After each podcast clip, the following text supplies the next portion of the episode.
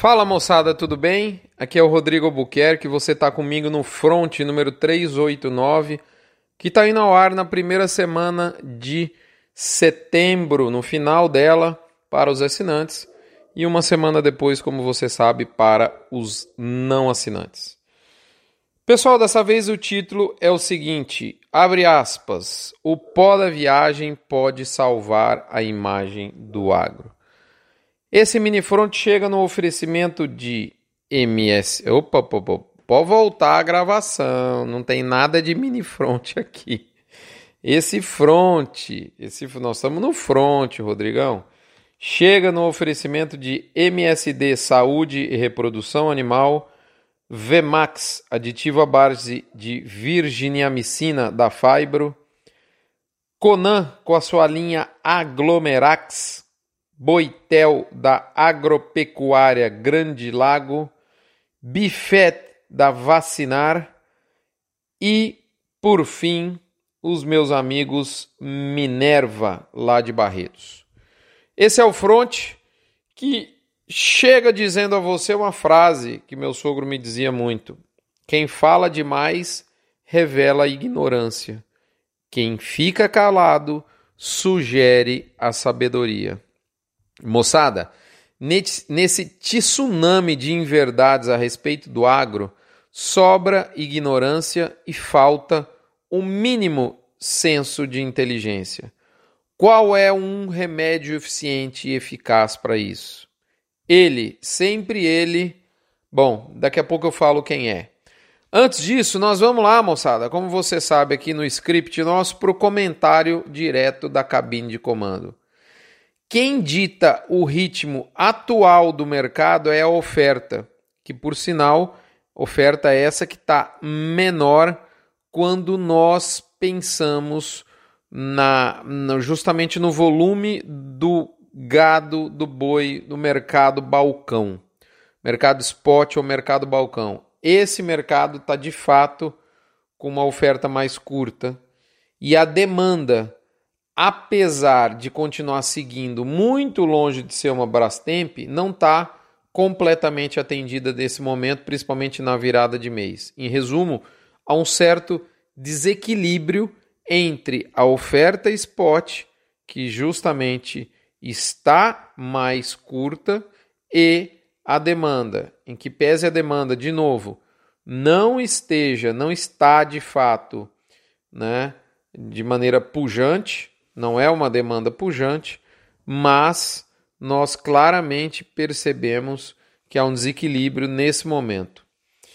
É, esse cenário, para os compradores de boi gordo, né, só tem um salvamento: é o boi a termo.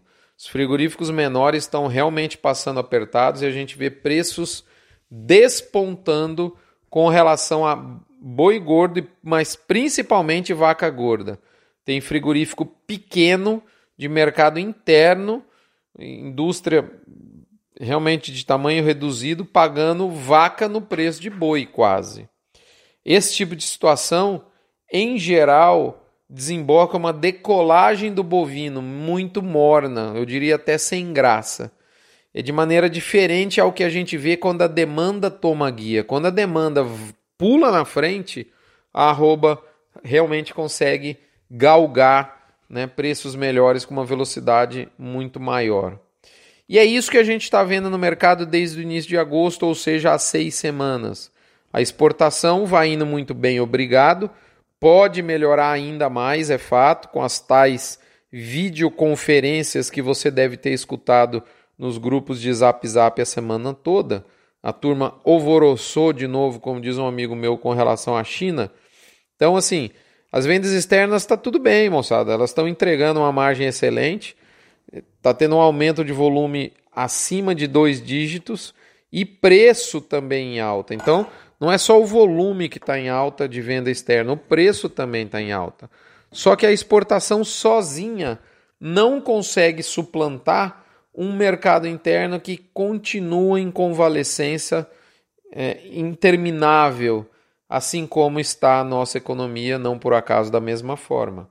Né? Então, assim, numa configuração de mercado em que o Brasil exporta 25% da sua produção, é difícil imaginar que um quarto vai resolver o problema do todo.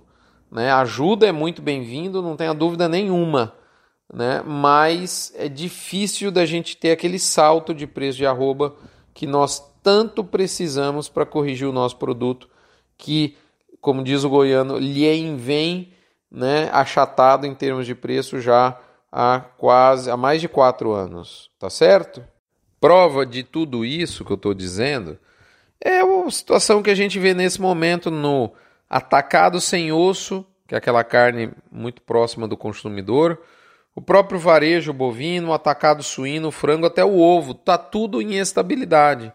A única que que destoa é justamente a carcaça, a carne com osso, que toma um fôlegozinho nesse início de mês. Se ao invés de um fôlego nós estivéssemos vendo uma acelerada forte na carne com osso, aí sim nós teríamos uma decolagem mais, vamos dizer assim, ereta, se é que você me entende do bovino. Se nada acontecer de novo, esse deverá ser o nosso enredo por algum tempo ainda, visto que a entrega do segundo giro do confinamento ainda não engatou uma quinta e a oferta do spot deve continuar mais enxuta. Portanto, essas seis semanas tendem a ter uma continuidade talvez entre mais uma e três semanas de recuperação de preço. Recadinho da mãe de Ná. A mãe de Ná faz uma pergunta a você: fogo na Amazônia? Quem está assustado com a fumaceira e o fogo da Amazônia é porque não viu as altas labaredas do mercado de reposição. Esse sim tá pegando fogo para valer. Mandiná, falando do mercado de reposição, vamos agora para o Bif Radar. Bif Radar mantém o cenário de recuperação lenta da arroba, 55% de chance de recuperação de preço, 30% de estabilidade e 15% para queda. Muito bem, dito isso, nós vamos agora para a hora do quilo. Hora do Quilo traz uma mensagem muito bacana do meu amigo Edmar Peluso, da empresa Gerente de Pasto. Abre aspas. Nós não temos apenas um inimigo no manejo de pasto, que é o pasto batido. Aquele pasto da fazenda, vixe, acabou a fazenda, lembra? Aquele pasto do campo de futebol. Esse não é o único inimigo. Mas sim, nós temos mais um, no total são dois. Hoje nós sabemos que o pasto passado é quase tão ruim ou pior que o batido em algumas situações.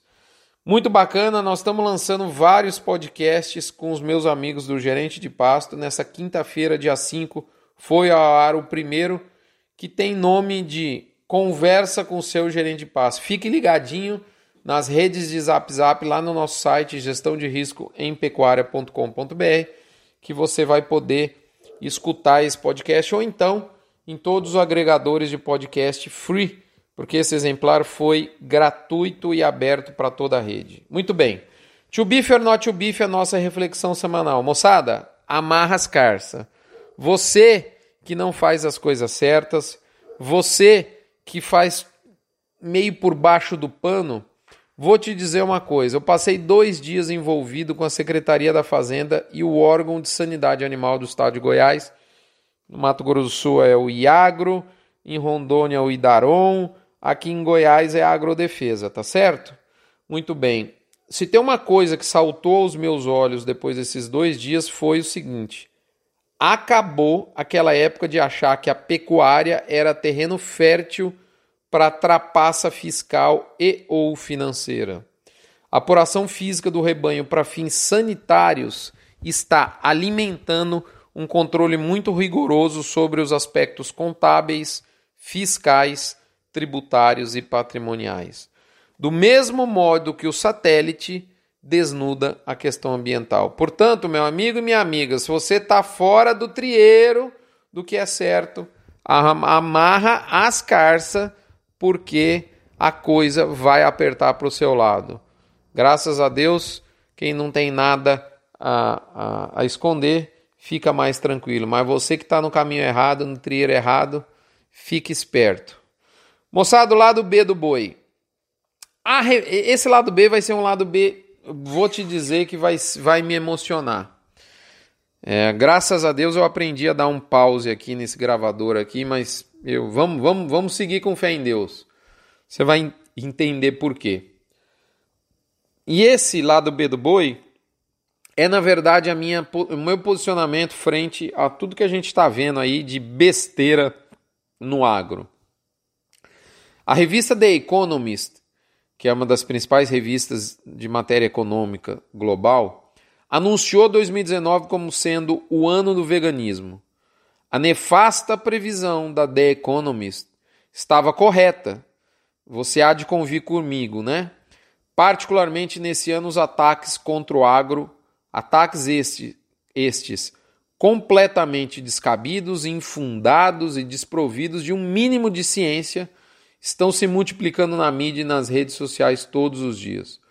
Alguns, como você há de convir comigo, são quase ou muito mais do que ridículos, mas mesmo assim, duvidando da inteligência das pessoas, eles encontram ressonância na parte da população que nunca teve contato com o agro. Vale lembrar que a população brasileira é composta de 85% né, de urbanos, o Brasil, apesar de ser um país agrário, tem uma, um percentual de população urbana maior que a média mundial. Tá certo? E maior, inclusive, do que a região é, que, que nós estamos cravados no, aqui no nosso planeta, no nosso globo terrestre. A maior parte das pessoas dessa massa que nos criticam não tem por princípio nada contra o agro são de fato nossos irmãos, são pessoas boas que estão querendo, na ótica deles, né, apenas melhorar o mundo, como me disse o leitor Gabriel Cunha Cruz. Eles podem estar errados, mas na acepção, né, apesar da ignorância, apesar da, da, da falta de, de bom senso, da falta de senso comum, do desacompanhamento da boa ciência, essa turma não é má, né? Tirando alguns que são realmente mal intencionados, mas tem uma boa massa de manobra, né? Que são os inocentes úteis, parafraseando o nosso presidente com um pouco mais de talvez de habilidade. Essa turma, né? Ela, ele, eu, eu, eu gostaria que todos que criticam o agro pudessem ter a oportunidade de sentir na pele o que eu senti há 40 anos atrás, quando eu era ainda uma criança. E eu vou ler aqui para vocês agora, nesse momento, um, um, texto que eu tinha publicado no Facebook há alguns meses. Esse texto é meu, de minha autoria, e eu vou ler aqui para vocês nesse momento. Vamos lá, eu escrevi o seguinte: nos idos de 1979 Há quatro décadas, lá estava eu na Fazenda Boa Sorte, no município de Aquidauana, no nosso Mato Grosso do Sul, a bordo de um Valmete amarelinho 65 ID Syncreomatic, da propriedade do meu saudoso tio Marinho. Por causa daquelas inesquecíveis férias escolares, eu, uma criança, né? Eu, eu deixava a capital de São Paulo, onde eu vivia, onde eu nasci, para ficar meses no interior do Mato Grosso do Sul e por isso mesmo eu acabei escolhendo a profissão da medicina veterinária, apesar de ser paulistano, da minha turma, da minha era lá dentro da, da, do meu colégio, Colégio da Ordem da Nossa Senhora, Companhia de Maria, lá na Vila Nova Conceição, em São Paulo, eu fui o único que escolhi medicina veterinária. Naquele, naquelas meses que eu passava na roça, as carneadas das vacas gordas eram dias de festa. O fundo aparente, já aparente das últimas latas de carne na banha dos capados, anunciava que uma nova carneada se fazia necessária. Adorava, eu adorava trazer a língua da vaca abatido para ser pendurada na varanda da casa. Varanda essa que se transformava, né, numa numa, numa nória de abate, por assim dizer. No final do dia do abate para o consumo próprio, estava eu, literalmente dos pés à cabeça, lambrecado de sangue. Hoje, vejo que as crianças têm nojo do, do líquido vermelho que eu adorava ver e que significava para mim voltar a ter um prato cheio novamente: o sangue. O bife de fígado acebolado na noite da carneada, fresco, trazia de volta a proteína para a mesa. Um fígado fresco com cebola e arroz branco é um manjar dos deuses. O churrasco da costela e do cupim no dia seguinte, embalada pela salmoura, pincelada pelas palhas de milho secas nas habilidosas mão, mãos que do meu pai, churrasco esse que meu pai fazia com toda a propriedade, davam um sabor inenarrável para aquela carne pantaneira produzida à base de pasto e um pouco de sal branco. Era verdadeiramente uma carne orgânica. Eu entendi desde cedo que a enorme responsabilidade animal, sanitária, social e ambiental, o que é essa, o que são essas responsabilidades por parte do pecuarista. Eu tenho muita saudade da rapadura especialmente a de mamão.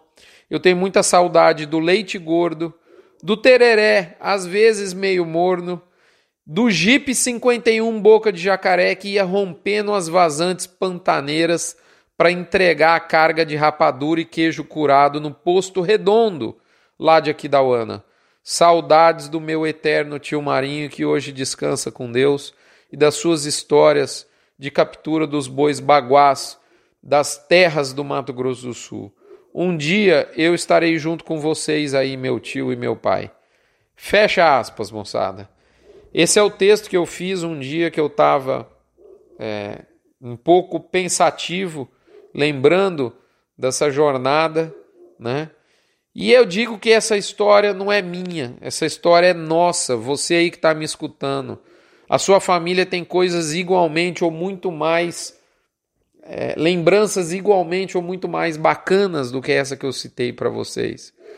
Se nós não contarmos a nossa história, a história da família pecuária, alguém o fará, mas certamente com outros interesses. É muito fácil para uma pessoa que nunca plantou, que nunca criou, ou mesmo nunca teve nenhum tipo de restrição alimentar, com seu iPhonezinho na mão, né, criticar quem produz comida. As prateleiras dos supermercados do Brasil estão cada vez mais fartas, cada vez mais porcionadas, cada vez mais pré-preparadas e historicamente cada vez mais acessíveis. Sim, eu sei, nós ainda temos fome no Brasil. Mas quem tem fome não critica o agro. A turma que critica o agro tem o berço cravado no asfalto e os pés virgens em termos de contato com a terra. A distância entre quem produz e quem consome está, está se transformando numa espécie de abismo intransponível à razoabilidade e ao bom senso dessa turma que nos ataca. De fato, é isso que a gente vê diariamente nas televisões e nas mídias sociais. Eu me considero um privilegiado. A maioria das pessoas tem que pagar para viajar e para estudar. Pois eu digo que em muitos dias da minha vida eu sou pago para estudar e depois sou pago para viajar e depois sou pago para contar o que foi estudado por mim mesmo em palestras por esse Brasil afora. Nessas andanças, moçada do pó da viagem, eu coleto o tal, o dito cujo, o nosso pó da viagem, e eu tive e sempre tenho a oportunidade de conhecer pessoas, regiões, cidades, costumes, climas, sotaques e, sobretudo, comidas diferentes. Isso abre a cabeça de qualquer pessoa. Como dizia meu pai, ande à toa, mas não fique à toa. Agora eu vou ler para vocês um raciocínio, um parágrafo de alguém que entende muito do pó da viagem, que é alguém que entende muito via de viagens. Abre aspas. Um homem precisa viajar por sua conta, não por meio de histórias, imagens, livros ou TV. Precisa viajar por si, com seus olhos e pés, para entender o que é seu, para um dia plantar as suas árvores e dar-lhes valor. Precisa conhecer o frio para desfrutar o calor, e o oposto também. Precisa sentir a distância e o desabrigo para estar bem sobre o próprio teto. Um homem precisa viajar para lugares que não conhece para quebrar essa arrogância que nos faz ver o mundo como o imaginamos e não simplesmente como ele é ou simplesmente como pode ser. O mundo, essa arrogância que nos faz ser professores e doutores do que não vimos, quando deveríamos ser alunos e simplesmente ir lá e ver. Fecha aspas. Fantástico parágrafo de Amir Klink que eu agradeço demais ao meu leitor ouvinte Sérgio Loyola pelo envio. E que tem tudo a ver com o que a gente está falando. Moçada, o agro é quem tem que quebrar essa triste sina de ser atacado. Como está escrito na Bíblia, vamos dar a nossa cara depois de tomar um tapa do lado do outro, do outro lado do rosto. Vamos dar a cara. Vamos oferecer o outro lado da face. Ao invés da gente ficar pedindo direito de resposta, mandar cartinha de repúdio, pedir programa de TV com especialista, coisas que só fazem aumentar a audiência de quem nem merece ser citado, vamos passar a nos aproximar de quem consome nossos produtos, a dona de casa, o dono de casa e as crianças. Vamos fazer mais farm days, levar celebridades né, que possam ter diálogo conosco, levar cidadãos comuns, urbanos, crianças da rede pública particular das escolas, pessoas a quem nós vamos adicionar um pouco de terra no pé deles. E nós vamos também adicionar um tanto de pó da viagem fazendo essa turma viajar e conhecer pelo interior do, do Brasil o que é a realidade, o que é a nossa história. Vamos contar a nossa história. Vamos deixar, só assim, essas pessoas vão deixar de ser doutores do que elas nunca viram e vão começar a, a relatar, até a vangloriar o agro para todo mundo. Eu diria que esse é o único caminho como enxergo, que eu enxergo como viável eu cito como a nossa única salvação para transformar histéricos doutores do desconhecido em árduos admiradores da nossa história. O, o tempero para fazer tudo isso é o pó da viagem. Enquanto essa turma, esses, esses teoricamente conhecedores por detrás das câmeras, não nos visitarem, isso vai continuar. Nós não devemos esconder nada do que acontece nas propriedades rurais devemos consertar o que tiver errado. Nós temos sim defeitos, temos um trabalho hercúleo e espetacular, o melhor do mundo, mas nós temos que tirar os nossos últimos defeitos para abrir nossas portas e transformar de novo histéricos doutores do que eles desconhecem em árduos admiradores da minha, da sua, da nossa história. E para isso o melhor remédio é o pó da viagem. Vai viajar, moçada! Moçada que critica, põe o pé na estrada e vem aqui até a gente. Nós vamos estar de braços abertos, vocês são nossos irmãos. Um abraço, fiquem com Deus, até a próxima semana. Eu faço aqui, por fim, um apelo para que você se torne um contribuinte da campanha O Agro contra o Câncer do Hospital de Amor de Barretos, doando um real por cabeça batida. É muito pouco, não vai esvaziar seu bolso, mas eu aposto que vai encher o seu coração de caridade. Um abraço, fiquem com Deus, até a próxima semana.